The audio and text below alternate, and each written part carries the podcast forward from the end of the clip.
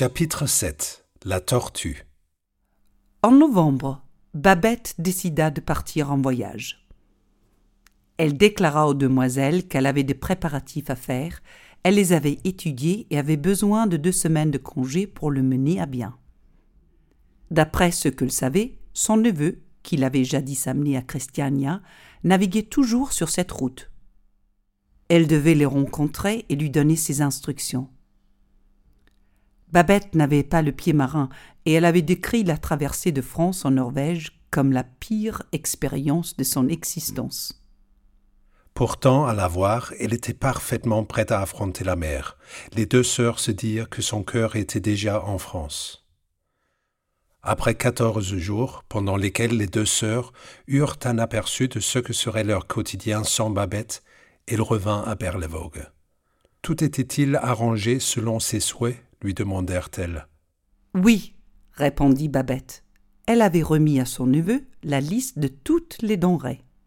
Ces paroles étaient obscures pour Martine et Philippa, mais ils répugnaient à évoquer l'avenir et s'abstinrent de lui poser d'autres questions. Les semaines suivantes, Babette ne fut pas tout à fait elle-même. Mais, un jour de décembre, elle annonça triomphalement aux demoiselles que les provisions étaient arrivées sans encombre à Christiania, où elles avaient été transportées sur un bateau qui était arrivé le matin même à Berlevogue. Elle avait loué les services d'un vieil homme et de sa brouette pour les transporter du port à la maison. Mais enfin, quelles provisions, Babette? demandèrent les sœurs. Quelles provisions? répéta Babette. Les provisions pour le dîner d'anniversaire. Grâce au ciel, elles sont arrivées de Paris en parfait état. À cet instant, Babette, comme le génie surgit de sa bouteille, semblait avoir grandi dans des proportions telles que les demoiselles se sentaient bien petites comparées à elle. Le véritable dîner français les inquiétait déjà, comme s'il s'agissait d'un phénomène d'une nature et de proportions incalculables. Mais elles n'avaient jamais rompu une promesse de toute leur existence, et en vraie chrétienne, elles devaient s'effacer et accepter ce que leur cuisinière allait leur infliger.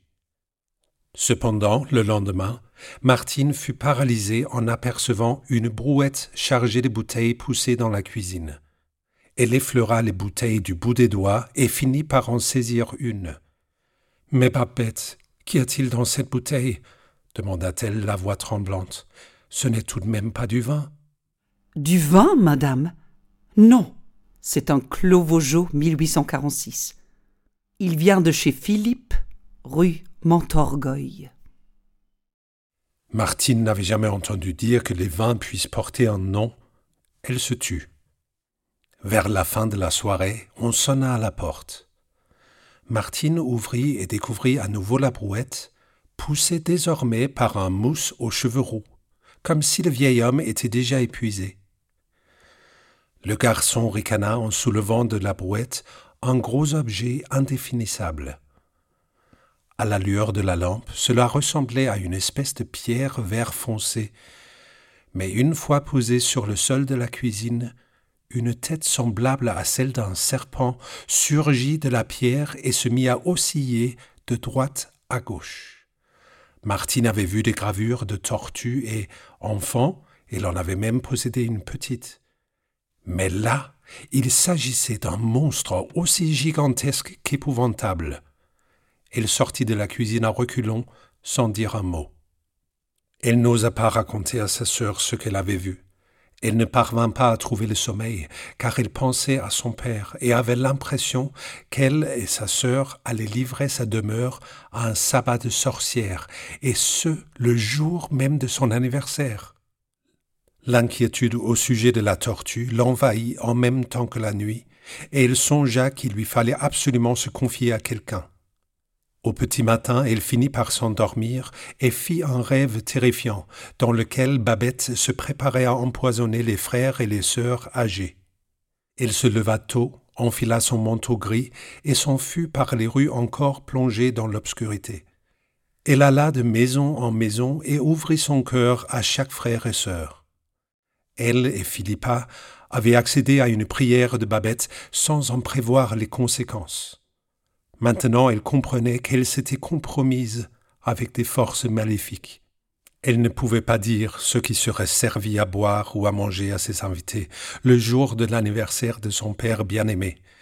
Elle ne mentionna pas explicitement la tortue, mais le ton de sa voix et son visage en disaient déjà long.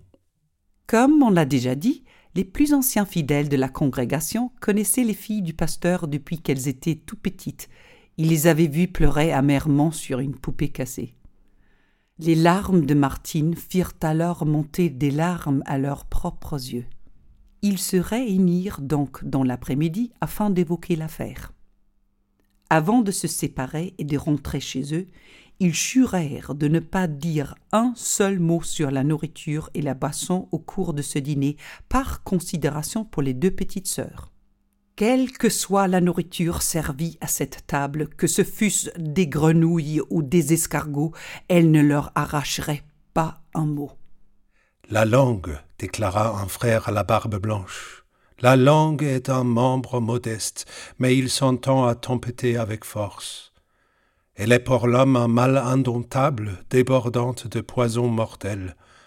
Mais en ce jour où nous célébrerons l'anniversaire de notre Maître, elle nous servira seulement pour prier et rendre grâce. Rien de ce qui passera sur nos langues ne les détournera des choses les plus élevées de l'esprit. Nous ferons comme si le goût ne leur avait été jamais donné. Le quotidien de ces vieilles gens était si rarement troublé qu'ils furent saisis en cet instant d'une solennité peu commune. Ils se serrèrent la main après leur serment, comme s'ils avaient juré sur la tête même de leur ancien pasteur.